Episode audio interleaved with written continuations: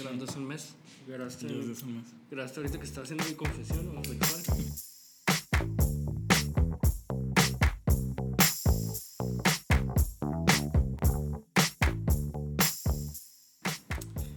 Hola, este, me, me encuentro aquí de nuevo, esta vez con, con David Delgado, Hola, un, hola. com- un compañero, compañero del, del trabajo, Hermanos somos. hermanos, ah, que curiosamente trabajamos en el mismo lugar dos veces, solo que... Dos veces sin saberlo. Ujú. Mm, David, este, ¿qué haces? ¿A qué te dedicas? ¿Qué estudiaste? Ouch. Este. Soy moreno y estoy tatuado, no, no puedo tener dedicaciones. Pero pues eh, soy egresado, más no titulado, de Economía Internacional, porque eso es. No titularse es de, es de gente punk. Ok, ok, entonces, no, todavía no existes para Hacienda prácticamente. Nunca existió para Hacienda.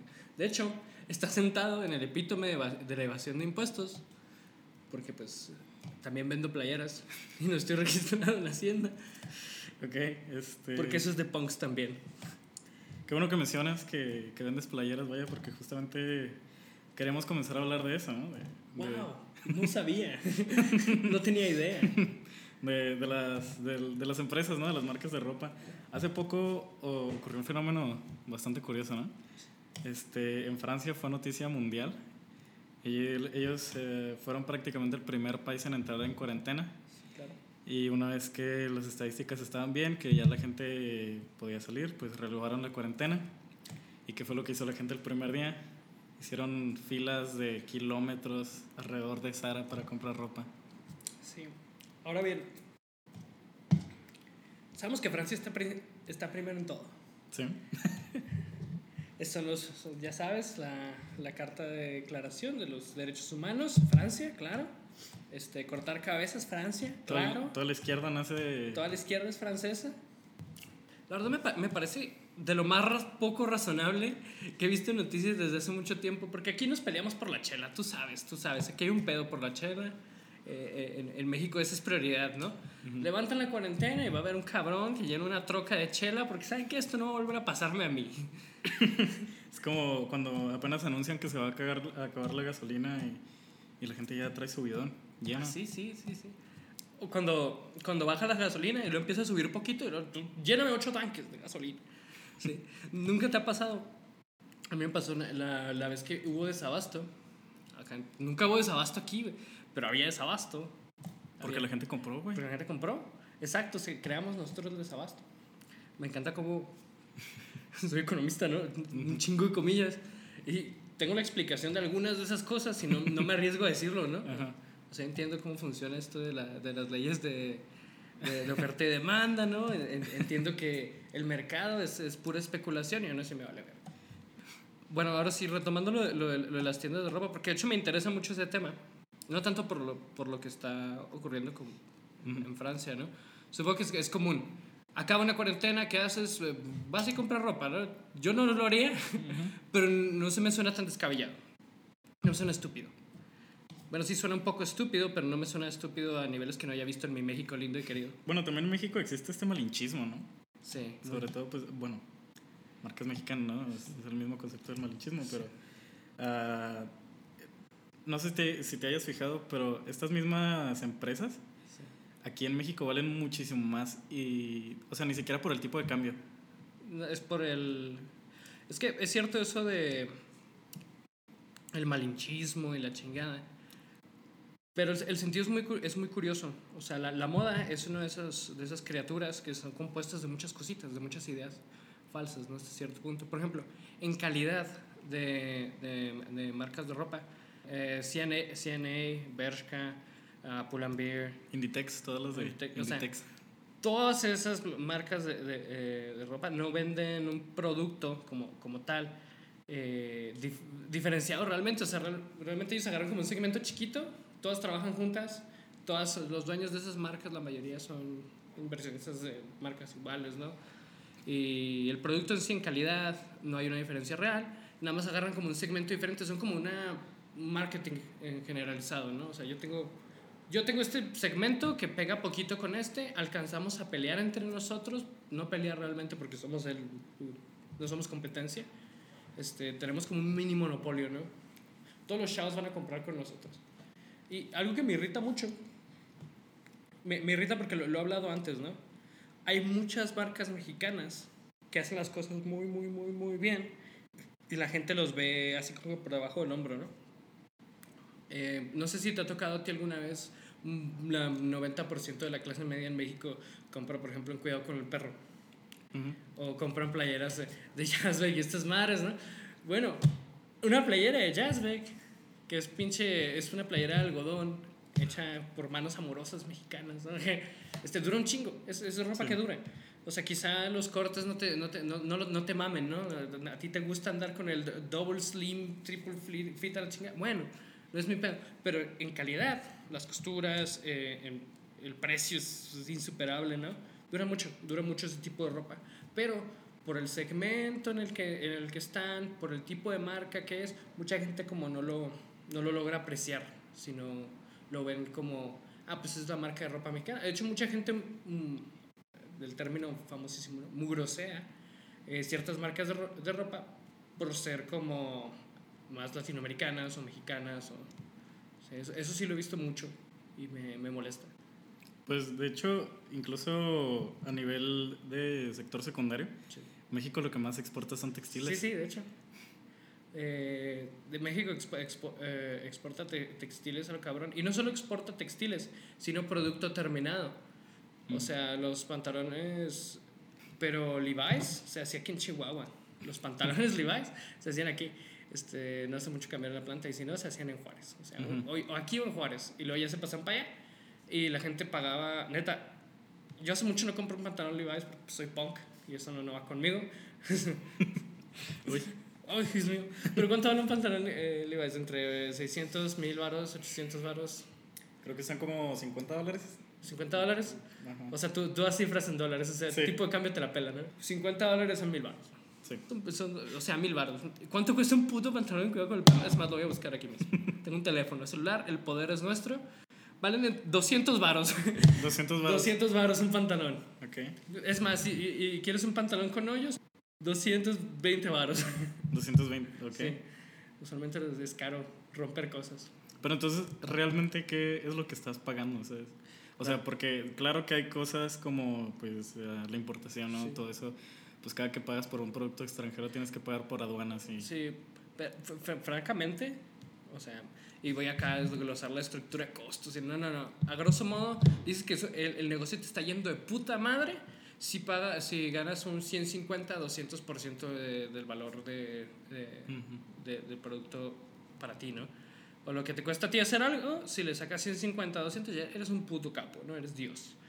Entonces, bajo esa regla, mínimo, mínimo, digamos que el pantalón iba a la tienda por poner la marca y todo, le cuesta eh, 200%, serían unos cómodos 200 varos. Pero sí. a 200 varos ya le está ganando, cuidado con el perro, un 200%. Uh -huh. Entonces, cuidado con el perro, ¿cuánto le cuesta hacer un pantalón? ¿40 varos? Ajá. 40 varos. Vamos a pasar de 40 varos a 1000. Nada más por pasarlo de aduana. No me Ajá. chingues, ¿no? es una mamá. Y de hecho, todavía uh, empresas así de viejas ya están en un punto donde esos güeyes ya tienen todo calculado. O sea, esos vatos le sacan ganancia hasta el pinche algodón que compran. Sí. O los pinches textiles que compran. Esos güeyes ya tienen a alguien que fervientemente día con día va a estar, van a estar trabajando para traerles insumos y les van a dar un precio especial nada más por ser esa compañía y los, los primeros pantalones de mezclilla fueron Levi Strauss. Sí. De hecho, había dos marcas. Hay una es Levi's y había otra que hace unos pantalones que les dicen Team Pants en Estados Unidos, que son nada más los hipsters, que son de lona también. De hecho, así se hicieron los pantalones de mezclilla. O sea, alguien dijo, wow, es, hacen carpas con esta madre, déjame, me hago unos pantalones. wow, duran un chingo, güey. Dame 10. Dame 10. Y la gente se empezó a usar porque duraban un chingo, pero eran para carpas. La gente hacía carpas con eso. Pero recuerdo que hubo un pinche pedote con Calvin Klein. Cuando, antes del pedote de la ropa interior, obviamente era un pedo con los cortes de los pantalones y la chingada, y que todo el mundo era de, era de gente cool usar pantalón de mezclilla. Y las mujeres empezaron a usar pantalón de mezclilla también. Y eso es otro, otra revolución, porque antes es impensable. No sé. Muchas señoras no pensarían que la gente usa pantalones de mezclilla, o sea, abuelas o así. Mi abuela, por ejemplo, empezó a usar pantalón de mezclilla ya con ya 40, 40 años, ¿no? 30 años, porque ya estaba socialmente aceptable. Entonces, eso es otra cosa importante, que la construcción social y el marketing van juntos. Sí. O sea, no es como... Pues empezó con la clase obrera Sí, sí. en Estados Unidos, el- el- las Sí. prendas de Sí. mezclilla. De hecho, ¿sabes cómo empezaron a...? Porque hice un estudio de mercado para mis, mis marcas de ropa. ¿Sabes cómo empezaron a usar la gente que playeras? En la primera o segunda guerra mundial están muy pegaditas, güey. No es mi culpa equivocarme. Ajá. Ahí están juntas. El- a los militares les daban playeras de algodón. Sí. Porque pues es más fácil quitarte la chingada, no sé. Es tactical.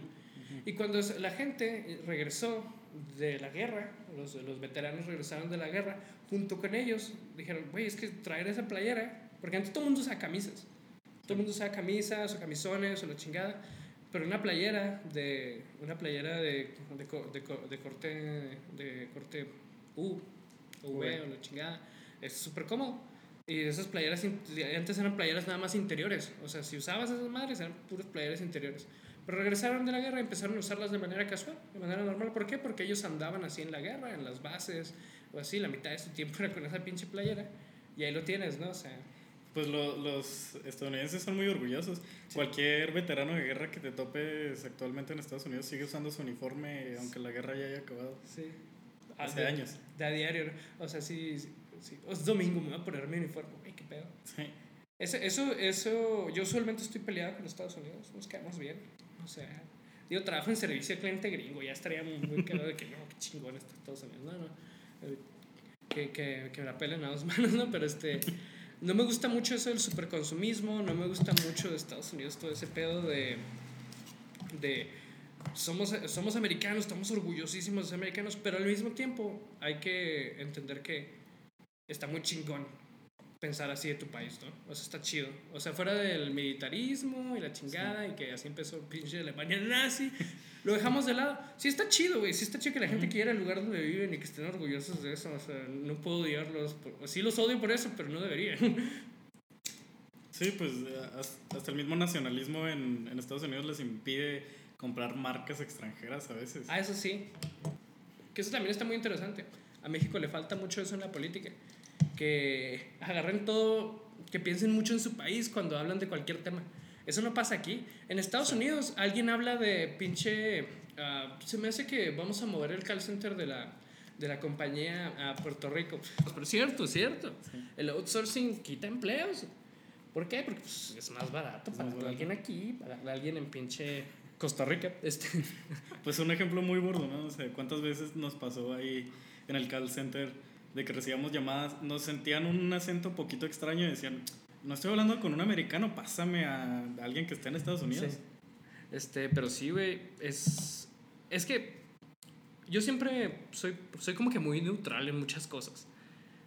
No es no es algo bueno per se, pero entiendo que el cosas como el totalitarismo, el nacionalismo tienen siempre cosas muy buenas y cosas muy malas. De hecho, las posturas extremas, o sea, por ejemplo, los eh, los transexuales más extremos tienen cosas muy buenas y tienen cosas muy malas al mismo tiempo y hay que, hay que asumirlo como tal.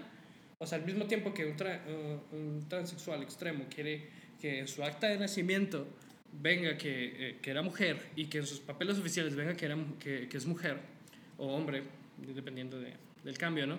Eso está muy chido, o sea, que haya gente que esté luchando por su identidad en, algún, en alguna medida. Y al mismo tiempo tienes gente que, siendo transexual, entendiendo su, su fisiología, quiere competir en competencias para, ah, para mujeres, siendo que fisiológicamente es un hombre. O sea, en ese punto hay cosas muy buenas y cosas muy malas. Igual con el nacionalismo, por una parte, les interesa mucho el bienestar de su país, que es lo mejor para la gente con la que vivo, pero al mismo tiempo hay racismo, hay xenofobia, hay pinche, pinche güey, pásame con alguien en Estados Unidos, o sea, hay un, hay un punto de inflexión que no está nada chido. Es el punto de ese tipo de pendejadas muy, muy extremas.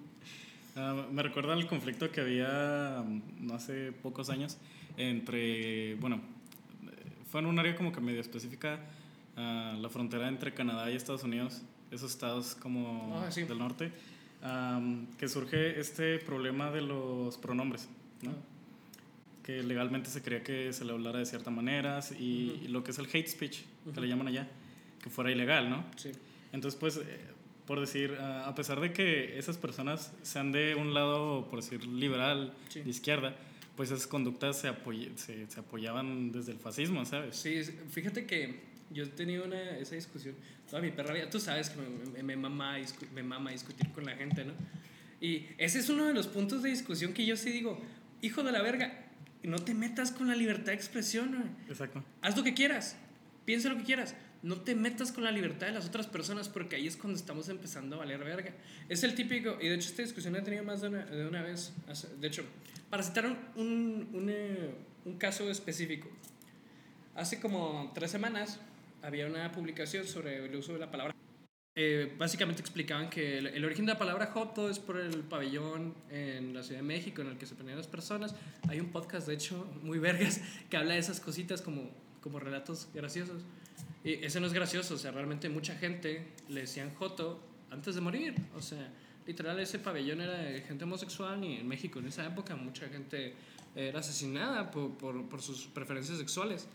Y están diciendo de la publicación era del tipo antes no me molestaba que la gente utilizara la palabra joto porque yo no la sentía personal, pero como hay gente que se ofende al respecto y vi- viendo el, panorama histórico de la palabra, es horrible que la utilicen y yo, joto. Pues e- es como lo que sucede con, con la N-word en Estados sí. Unidos, ¿no? El, o sea, si bien el, el contexto anterior, Sí. pues era muy distinto, ¿no? O sea, eh, No, no, para nada, para nada que con la cuestión actual, ¿no? sí, o sea, nada que ver con, con la cuestión actual. Ya muchas veces ni siquiera tiene contexto. Sí. Quizás ahorita lo tiene en un contexto más como urbano, Sí. se podría decir. Sí, Y pues ah, de cierta manera ayuda como que a diferenciar, ¿no? Entre ese tipo de sectores de la población. Pero igual siento que no debería de verse como hate speech. sí. De hecho, yo no creo, digo, también, o sea, soy, soy, soy transexual y la, y la chingada, no puedes hablar de hate speech. Claro que sí puedo, soy moreno y estoy tatuado. Este, me- tú eres el que no puede, güey. Yo no puedo. Maldito blanco privilegiado. Yo nada más estoy diciendo facts. Yo Sí, no sí, estoy de- opinando. sí, yo no puedo opinar. no, me, no me das así, David, güey, ya estuvo. No, o sea, li- literal. Nunca va a ser un problema el lenguaje. Como tú tomas el lenguaje, te, me, me sabe mierda, ¿no? Obviamente, obviamente, la evolución social va al lado de la evolución del lenguaje. Y, por ejemplo, ahora mismo, todavía hay gente en Estados Unidos que si, va a afroamericanos Estados Unidos que si llego yo, bueno, quizá no yo, pero llega alguien y les dije, hey, hey, you fucking nigger, claro que es un insulto, pero entre ellos se pueden decir nigger y con el tiempo va a haber blancos que se digan nigger entre ellos mismos. La palabra se pierde, no se pierde realmente, sino que empieza a evolucionar junto con nosotros. Por ejemplo, gay, esa, esa palabra eh, cambió completamente en su significado. Y de hecho, es creo, creo que la cuestión contraria, ¿no? Que gay antes significaba que estabas bien. Feliz. O sea, I'm gay. Todavía en, ¿Y en libros Sí. ah, de inglés antiguo, inc- incluso en francés, Sí. gay todavía significa feliz. Sí, claro, o sea, ¿y qué pasó? La gente empezó a hacer marchas en Estados Unidos por allá por los años 50, 60, 70, más o menos esa época. Estados Unidos empiezan las marchas, eh, ya sabes, guerra de Vietnam, nos cagan todos, eh, somos gays. y- Psicodélicos. sí, y lo que decían las pancartas era, I am gay, estoy bien, o sea, no hay problema. O sea, lo que tú piensas al respecto, vale verga, o sea, estamos bien. Y la gente Contextualiza. contextualiza la palabra gay, lo asocia al movimiento y, oh, he's gay. Ujú. Y se empieza a, tomar esa palabra con una connotación un poco más negativa. Yo no siento actualmente que sea negativo, pero hay gente que no le gusta que le digan gay. O sea, dime homosexual, wow. Son muchas palabras, hermano. ¿Por qué, ¿Por qué me tratas así? Que me digas homosexual. Está bien, homosexual. Pues, por decir un, un ejemplo, es el de. Me recuerda la novela de 1984, George Orwell, que pues habla como de este ah, universo. Sí, de Big Brother y digamos un mundo que se convierte del lado fascista, ¿no? Sí. Entonces, pues adoptan todo este tipo de doctrinas, ya que pues todos están en esa onda, sí.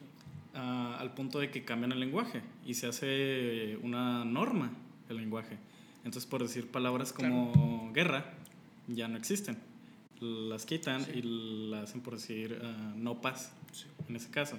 Entonces, ¿qué es lo que sucede? La población deja de conocer palabras anteriores, no conoce, bueno, si no tienes una palabra para describir lo que es una guerra, pues dejas de entender el concepto en sí de una guerra. Entonces, para, de cierto modo, ah, cerrar el campo de visión del, de la población. Sí, de hecho es muy interesante el, concepto el concepto que maneja Orwell en el libro, porque también lo piensas desde el sentido de por qué un escritor necesita de las palabras. ¿Por qué una sociedad requiere que no, que, que no tengamos este, un freno a todos la, al vocabulario, ¿no?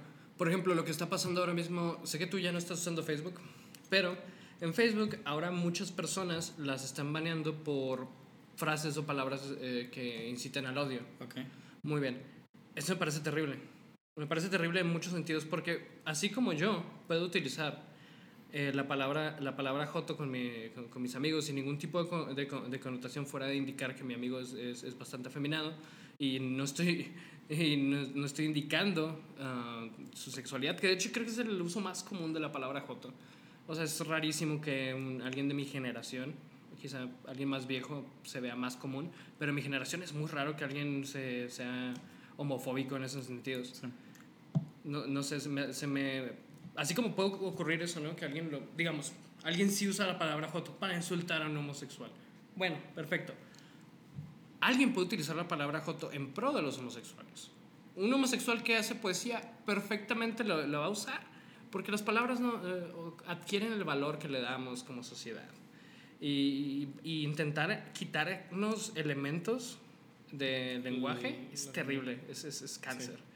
O sea, imagínate que yo no pudiera eh, decir ninguna palabra relacionada al homosexual que no fuera formal, ¿no? No puedo decir joto, no puedo decir shoto, no puedo decir maricón. eso es otro pedo que, por ejemplo, yo todavía no tengo hijos, quizá nunca tendré. Pero si tengo hijos sería más una cuestión de qué estás haciendo tú como padre para que tu hijo no entienda las situaciones, para que tenga que educarse a sí mismo, ¿no? O qué estamos haciendo nosotros como maestros, como la chingada, para que tu hijo no sepa diferenciar que si yo le, le digo a mi compa, eh, pinche joto, quítese aquí, joto. Uh, que si alguien con el motivo de ofender le dice a, a un homosexual en la calle joto, o sea, tu hijo tiene que tener las herramientas para entender, o de, de manera cómica, o de, de, tener la capacidad reflexiva de, esto es un insulto, esto no es un insulto, a esta persona lo está ofendiendo. O sea, inclusive trabajar un poco ese, esa, esa, esa conexión con otras personas, ¿no? De, oye, si vas a interactuar con alguien y, tú, y piensas que la persona es homosexual, sería razonable preguntarle. ¿Por qué? No hay nada malo en preguntar las cosas. Claro por supuesto que no hay nada malo. Pero si la gente no tiene esas herramientas, si nadie les da esas herramientas y lo andamos por la, por la calle eh, censurando las cosas, no estamos cambiando nada, simplemente estamos forzando las cosas a que ocurran. De hecho, uno de los puntos más importantes que, que estaba dando esa vez que estaba discutiendo con, con, un grupo de personas en internet, porque eso es muy de hombres, discutir con gente en internet, este, les dije, es que realmente si ustedes intentan eh, sugarcoat todas estas cuestiones, está segregando más a las personas. O sea, el homosexual tiene que, necesita que lo cuiden porque todos somos mierdas y todos queremos hacer daño. Claro que no, es una persona como yo. De hecho, es como el, típico caso, de hecho es el ejemplo que usé, de una persona que tiene algún tipo de discapacidad. Tengo amigos con discapacidades y si, y si tú intentas ayudarlos para todos, estos güeyes se emputan. O sea, que tengo un amigo en, en silla de ruedas que si tú intentas ayudarlo mucho, el güey se emputa. O sea, güey, puedo hacerlo, quítate la verga. Es igual con una persona que es, eh, por ejemplo, un homosexual. No, no quiero que, además de que me discriminen por un lado, por otro lado hay gente que en lugar de discriminarme, piensa que todo me está ofendiendo o que me siento mal por todo. Claro que no. Es otro tipo de discriminación. Es otro tipo de discriminación. Y de hecho siento yo que es un tipo de discriminación más, em, más detestable. Sí. O sea, si a mí me ocurriera, me estaría muy molesto, ¿no? Uh, siento que en México quizás la mayoría de nosotros tienen más a irse por este punto de vista, ¿no? De que las palabras tienen contexto. a que en lugares como Estados Unidos, por, por el mero lenguaje, ¿sabes? El español es mucho más contextual que el inglés. Claro. Y siento que es algo muy bonito del idioma, ¿no?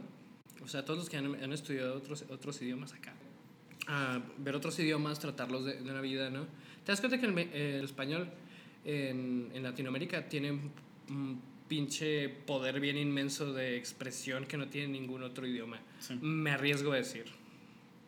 Es muy contextual. Normalmente los otros idiomas son más de. más formales, por decirlo de alguna forma. Sí. Por decir, ah, los idiomas. Por decir, el resto de los idiomas romance, el contexto viene más con el entender la palabra que se está diciendo. Sí.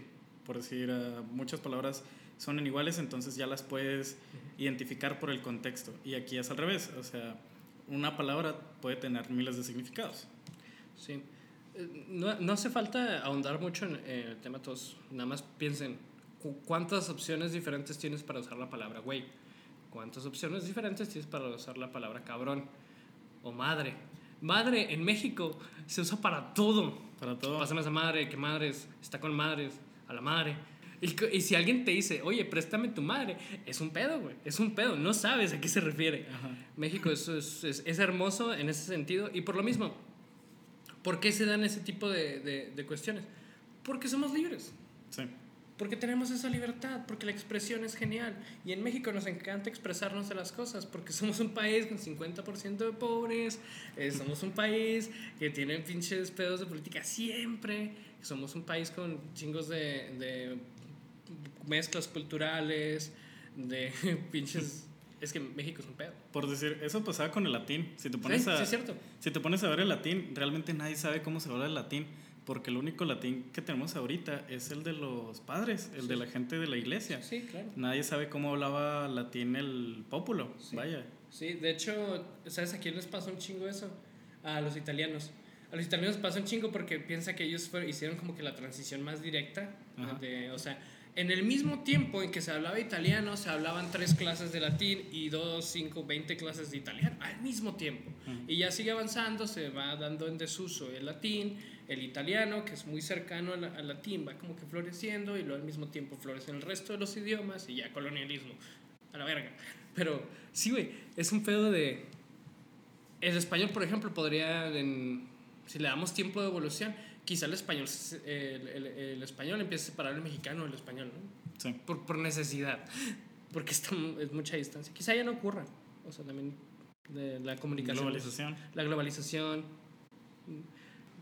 Mira, vamos a dejar de lado, este, nos fuimos muy por las ramas con la globalización, la Sí. chingada. Me gusta la libertad de expresión.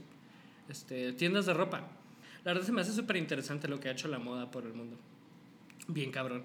Ahora mismo, todos los youtubers de todo el mundo, güey, tienen marcas de ropa. Ujú. Y si no tienen marcas de ropa, tienen un- trabajan con alguien que les hace merch. Sí. Todas las bandas de rock del mundo tienen merch. Bueno, casi todas.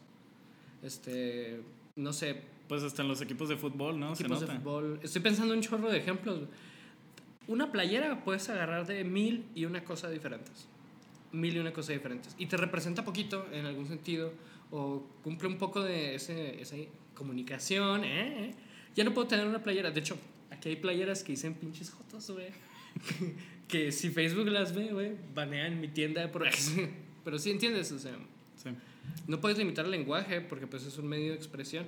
De hecho, muy curiosamente, algo que, me- algo que, me- que mencioné también en, la discusión esa de libertad de expresión es que la mayoría de las veces que vendí la playera de pinches jotos fue a alguien de la población LGBT. O sea, o eran lesbianas o eran gays, les gustó la playera, como para ponérsela a ellos. O sea, es ahí donde te, te empiezas a cuestionar un poco las medidas que toma el mundo para censurar las cosas, ¿no? O sea, la censura es una puta mierda y siempre hemos dicho que es una puta mierda. Sí, con educación no hay necesidad de censura. El vato va a poder decir, güey, si me enojo soy una persona poco educada. Exactamente, hijo, exactamente. Es más, no te enojes, agarra guasa, tírame mierda por, por ser pagano. Di que me, voy a, me vas a quemar o algo. De hecho, tengo un amigo que es padre, o sea, este, y el, el vato de repente platicaba conmigo y así, y era súper suave hablar con él, porque yo no, yo no me freno mucho en decir eh, muchas cosas o ex- explorar temas con ciertas personas, y ese güey, eh, a pesar de ser de ser padre, o sea, no puedes ser más católico que eso, güey, o sea, eres padre, o sea.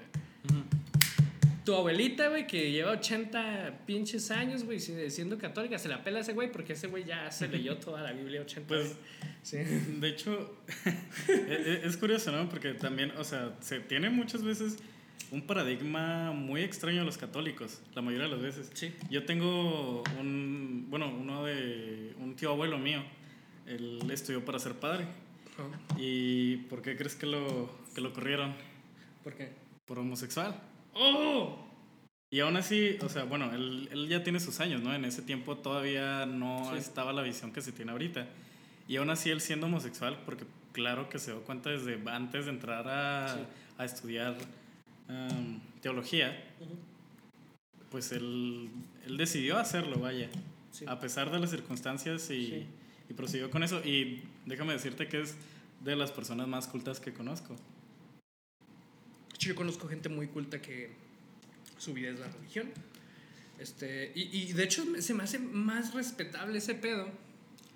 Que cualquier, de hecho ese güey en varias veces, en varias veces, de hecho mucha de mi postura actual está basada en gente como él. Gente que no comparte mis ideas, pero está dispuesto a compartir las suyas. Claro. Como debe ser, ¿no? Chinga madre, más de esa gente. Sí. Sí, eh, de hecho, yo muchas veces, eh, ya sabes cómo eres cuando eres, cuando eres chavo, de, soy bien pan, güey, pruébamelo, pinche ciencia, me mama. Mm, me leía Darwin como medio artículo de Wikipedia, güey. Pues volviendo, por decir, a, a lo de la sexualidad, muchas veces las personas intentan ah, desameritar el- los movimientos LGBT por biología, ¿sabes? Y yo que estudio Sí. biología, sé Sí. que la biología no se mete Sí, nada sí. de la- del género, ¿sabes? Ah, Eso me emputa un chingo, güey, de... Güey, o sea, cada pinche cromosoma de ese cuerpo, güey, es de vato. O sea, o sea, estás pendejo, güey. o Nomás sea, tienes uno. O sea, que o sea, indica eso. Sí, sí, o sea. O sea, menos los que están en los testículos, güey. O sea, esperma. El esperma tiene. ¿Eh? Checaste ese conocimiento de biología que tengo. O sea, la gente se agarra mucho ese pedo. Y yo digo, güey, es que lo que están peleando estas personas es su desarrollo en sociedad, güey. Es, su es el concepto que te estamos viendo. No estamos hablando casi nunca de, eh, de cuestión de género y, y sexo. Estamos hablando más de rol de género, Claro. desarrollo. Que es algo que no Sí. tiene absolutamente No, nada, nada que ver, ver. con la biología, ni, ni siquiera con, con la ciencia. O sea, como quiera con el humanismo. Sí, y aún poco. así el humanismo está abierto a cualquier tipo de postura. Sí, y lo peor, o sea, ni siquiera debería ser un caso de política, no debería ser un caso, o sea, es que, puta madre, son personas, güey. ¿Qué tan difícil es que la gente empiece a entender eso? Somos personas. ¿Es muy difícil? Claro que no, no es nada difícil. Tú eres una persona chingada madre, qué bueno, entonces eres libre de hacer cosas. Mientras no, le hagas, no, no me apuñales, güey, ya tenemos un sistema de justicia para esas cosas. Este, lo demás lo puedes hacer. Pero pues al final de, de cuentas es eso. Tienes que Sí. expresarte como puedas y como Dios te da a entender. ¿Sabes que me da mucha risa? Así, mucha, mucha, mucha, mucha, mucha risa. Escuchar podcasts de gente que habla de, de temas de política o así. Este, me da mucha risa los podcasts que, que hablan de, de política, pero que nada más ah, repiten los temas como mucho. Como que más que tener una, un diálogo, tienen un discurso. Claro. Y ca- todo el día, ¿no? Dándole, ahí caña tras caña, ¿no? De que se llama Martín, ¿no? Se llama Martín el güey que, que hace eso. lo, Oye, Martín, ¿cómo estás? Es que, maldito movimiento feminista, güey. Y lo otro, güey, ya estuvo, ¿no? Es que queríamos hablar de, güey, es que pinche madre con el movimiento feminista, güey. Me caga la verga. Es que las morras, güey, que no, que no enseñen las chiches, güey. Lo, Güey, es que te estoy preguntando, ¿y qué quieres para cenar, güey? Y el vato, no, es que tengo un discurso, güey. De hecho, biológicamente, güey. O sea, me caga mucho eso, pero me da risa. De repente me pongo a verlos para reírme. De hecho, tengo un camarada este, eh, que, pero siempre que, que publico cualquier cosa relacionada a- a la- al aborto o relacionada a, no sé, a, pi- a movimientos eh, LGBT o algo así, el vato siempre comenta con las mismas pendejadas. Y más, Es personas que repiten constantemente Sí, sí. un discurso que ya lo formularon 20 horas en su cabeza Sí, sí. y no tienen más opinión. Y lo peor es que ni siquiera ese discurso sea propio, ¿sabes? Sí. Seguramente es heredado de alguien más. Deja que, tú, no es propio y ni siquiera es de algún medio decente, ¿no? O sea, porque hay gente que tiene un discurso que fomenta toda su pinche vida, pero pues sí, el güey se, le, se leyó algunos libros, ¿no? Y su discurso no suena tan pinche, pero estos son gente que ve videos en YouTube y lee comentarios en Facebook, o sea. No sé, y, ni y- y está bien jodido porque ni siquiera es tu propia postura, ¿no? Es la postura de otra persona, lo haces discurso y ya eres tú, ¿no? Yo soy el discurso.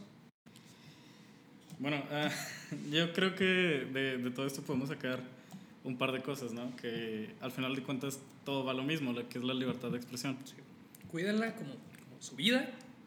Eso es lo que vamos a decir el día de hoy. Es, es como nu- nuestro, clo- el- el- nuestro closing el día de hoy. Sí. Cuiden su libertad de expresión. No vayan a Sara después de que termine la cuarentena. Este, respeten la religión de las personas. re- respeten las libertades de las personas. Y todo les va a ir chingón. Todo les va a ir muy vergas.